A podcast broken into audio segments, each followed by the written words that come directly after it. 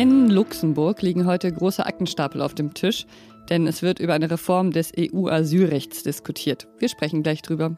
Außerdem geht es heute im Podcast um Superreiche und ihre Klimasünden und wir spinnen ein wenig Seemannsgarn. Ich bin Pia Rauschenberger und jetzt kommen erstmal die Nachrichten.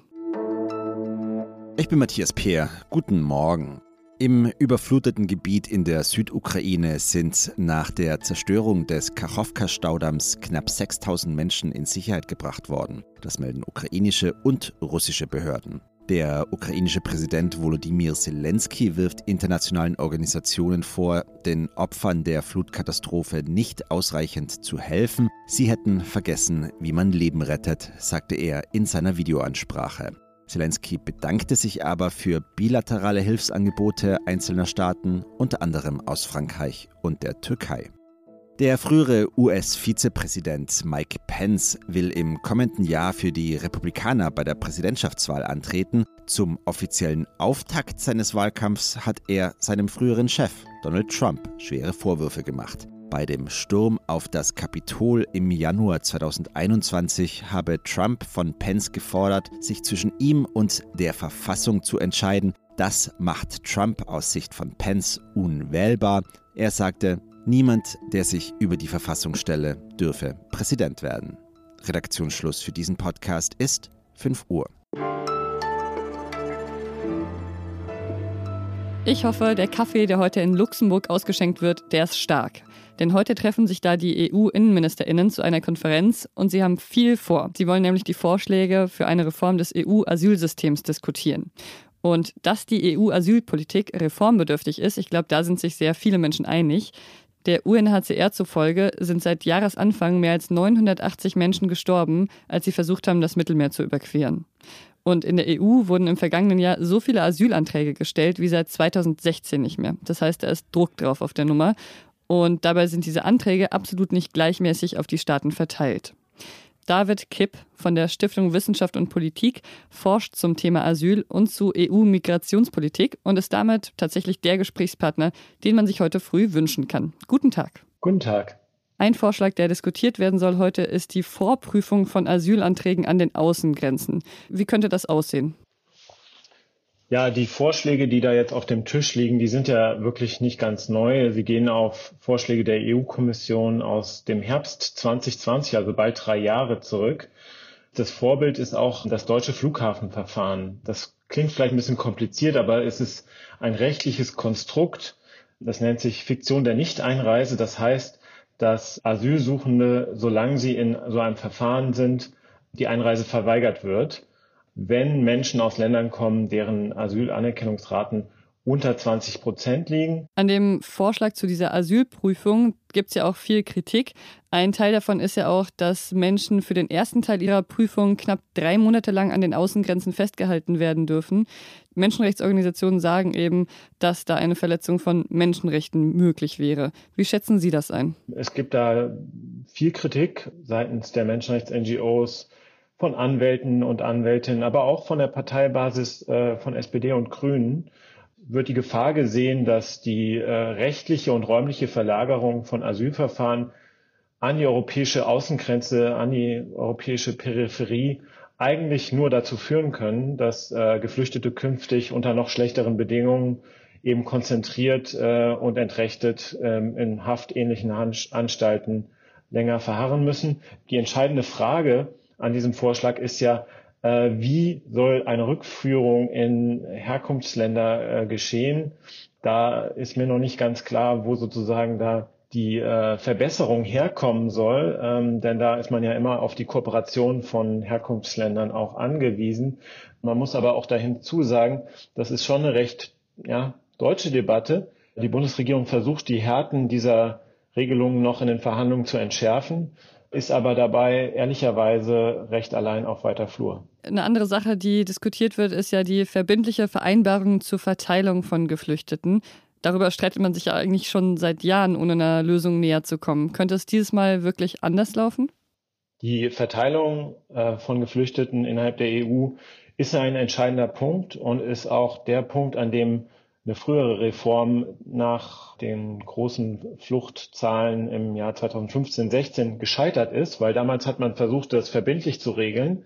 Da gab es dann ja Widerstand, unter anderem auch von Ungarn und Polen. Die sind immer noch nicht wirklich überzeugt davon. Deswegen versucht man jetzt ein sehr kompliziertes äh, System der ähm, Verantwortungsteilung zu regeln, wo sozusagen kein Staat dazu gezwungen werden kann, Leute aufzunehmen, die eben an der EU-Außengrenze dann Asyl anerkannt bekommen. Ich denke, dass nach wie vor hier der entscheidende Knackpunkt auch liegt, weil nämlich die Außengrenzenstaaten wie Griechenland und Italien sagen, dass äh, sie künftig dann noch länger als bisher für Asylverfahren zuständig sein sollen, nämlich drei Jahre statt einem Jahr. Ja, da fragt man sich schon, warum sollten Griechenland und Italien da jetzt zustimmen? Die einzige Vorstellung, die ich mir da machen kann, ist, dass man eigentlich dann noch äh, seitens der EU sagt, man schaut noch weniger hin, was Menschenrechtsverstöße angeht. Gibt es eigentlich mal positiv gesprochen gute Ideen für die europäische Asylpolitik, von denen Sie so den Eindruck haben, dass sie noch übersehen werden und Potenzial hätten?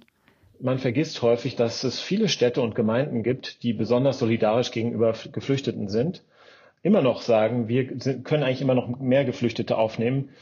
Allerdings sind sie dafür rechtlich nicht primär zuständig und die Mitgliedstaaten blockieren eben solche neueren, innovativeren Ansätze, wo man sagen kann, okay, wenn jetzt diese oder jene Stadt sagt, wir wollen mehr Flüchtlinge aufnehmen, dann soll sie das auch können und möglicherweise dann auch äh, extra Fördermittel dafür bekommen.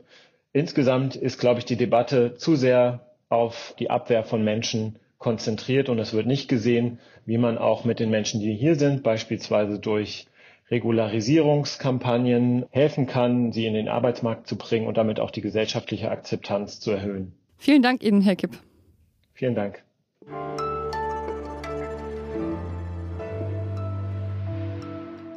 Und sonst so? Achtung, Achtung, hier kommt jetzt wirklich die allerletzte Warnung. Und die geht raus in einen 82-jährigen Mann, einen pensionierten Seemann. Er hat nämlich ein System entwickelt, um seine magere monatliche Rente aufzubessern. Er verkauft Marihuana und hat deshalb schon 24 Vorstrafen erhalten. Und jetzt hat ein Gericht aus Aurich ihn zu einer Bewährungsstrafe verurteilt. Eigentlich hat die Staatsanwaltschaft eine Haftstrafe beantragt, aber das Gericht wollte es ein bisschen milder angehen lassen und hat eine Ausnahme gemacht wegen der besonderen Umstände des Mannes, der auch gesundheitliche Probleme hat und tatsächlich auch nur 800 Euro Rente bekommt, was ja nicht so viel ist. Ich würde auf jeden Fall sagen, er gewinnt so oder so den Titel von Badass des Monats und ich wünsche ihm auf jeden Fall viel Glück für seine Bewährungszeit, Mast- und Schotbruch, denn ich kann mir vorstellen, dass es für so einen Seemann besonders schwer wäre, hinter Gittern zu sitzen, weil es ja eigentlich gewöhnt ist, auf der See zu sein und in die Ferne zu schauen. Wenn Sie einen Privatflug machen, der ungefähr vier Stunden dauert, dann stoßen Sie damit so viel CO2 aus, wie eine durchschnittliche Person in einem Jahr verursacht. Das sagt ein wissenschaftlicher Bericht. Und genau damit argumentiert auch die letzte Generation und hat daher diese Woche einen Privatjet auf Sylt mit orangener Farbe angesprüht. Die Staatsanwaltschaft ermittelt.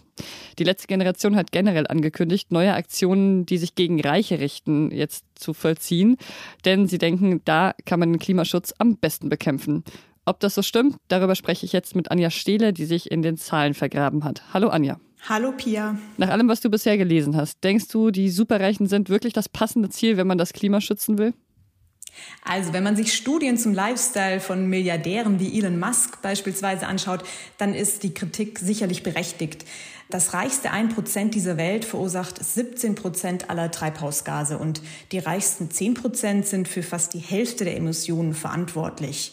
Nur um mal einen Vergleich zu bringen, ein Durchschnittsdeutscher verursacht im Schnitt 11 Tonnen äh, CO2 pro Jahr. Ja, ein Millionär, Milliardär der oberen Prozent verursacht 100 Tonnen Kohlendioxid pro Jahr. Okay, das ist schon wirklich ein sehr, sehr großer Unterschied. Weiß man denn, was bei diesen Superreichen dazu führt, dass sie so enorme Emissionen verursachen, also neben den Privatflügen? Also die größten Klimakiller sind wirklich die Yachten. So eine Superjacht mit einer Crew, einem Helikopterlandeplatz und einem Pool verursacht pro Jahr ungefähr 7000 Tonnen CO2. Ja, und ähm, dann bewohnen die Milliardäre meistens ja auch noch mehrere Häuser, große Anwesen und die müssen ja auch beheizt werden. Also da kommt schon einiges zusammen. Es gibt ja auch schon ein paar konkrete Ideen dazu, wie man Superreiche stärker in den Fokus nehmen könnte im Klimaschutz. Der Klimaforscher Hans-Joachim Schellenhuber hat zum Beispiel vorgeschlagen, dass man ein individuelles CO2-Budget einführen könnte von drei Tonnen pro Jahr und wer mehr ausstoßen möchte, muss dann eben dafür zahlen. Wie schätzt du diese Vorschläge ein? Ist sowas umsetzbar? Ja, das ist schon ein charmanter Vorschlag. Wer mehr CO2 verursacht, müsste dann eben dafür bezahlen und äh, Zertifikate kaufen.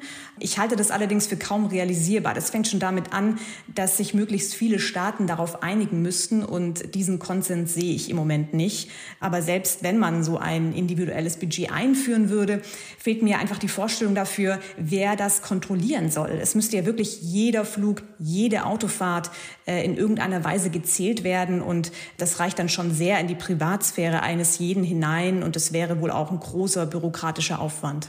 Vielen Dank, Anja. Danke dir. Und weil wir heute irgendwie mehrmals das Thema Seemänner bzw. Yachten und insgesamt Meer hatten, wollte ich Ihnen noch eine Seemannsweisheit mit auf den Weg geben. Man darf das Schiff nicht an einen einzigen Anker und das Leben nicht an eine einzige Hoffnung binden. Vielleicht gilt das ja auch für den Klimaschutz. Die kitschigsten Seemannssprüche können Sie uns gern schreiben an wasjetzt.zeit.de, genau wie Kritik, Lob und alles weitere. Ich bin Pia Rauschenberger. Machen Sie es gut. Und ich habe gelernt, dass man vor der Audioaufnahme keinen Kaffee trinken soll, damit man nicht so schmatzt. Aber ich weiß nicht, ob es ein Problem ist, ein Eis zu essen. Äh, ich hoffe nicht.